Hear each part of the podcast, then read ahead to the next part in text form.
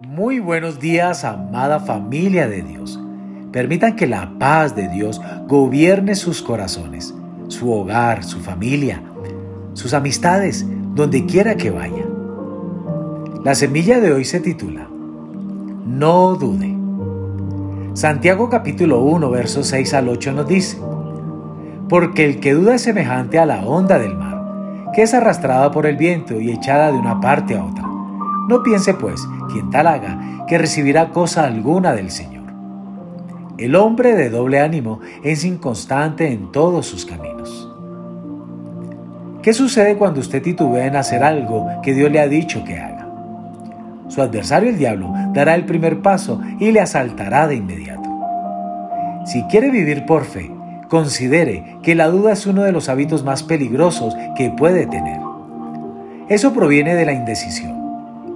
La Biblia dice que un hombre así es inestable, de poca confianza e indeciso sobre todo lo que piensa, siente y dice. Si usted es de doble ánimo, las decisiones que tome estarán divididas.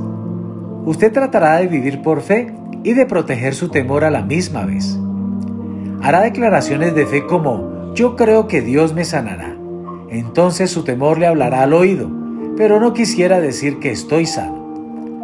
Usted está tan ocupado debatiendo entre la fe y el temor que no puede protegerse de nada. Deshágase del hábito de la duda hoy.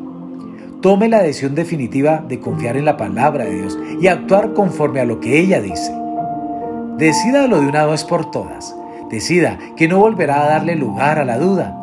Cuando la duda venga a su mente, échela fuera de inmediato. Cuando Dios hable, no desperdicie ni un momento dé el paso de fe que necesita dar y así siempre irá delante del diablo. Amadas, amados, recordemos esto, que Dios no nos ha dado un espíritu de cobardía, sino de poder, de amor y de dominio propio. Dios les bendiga en esta mañana.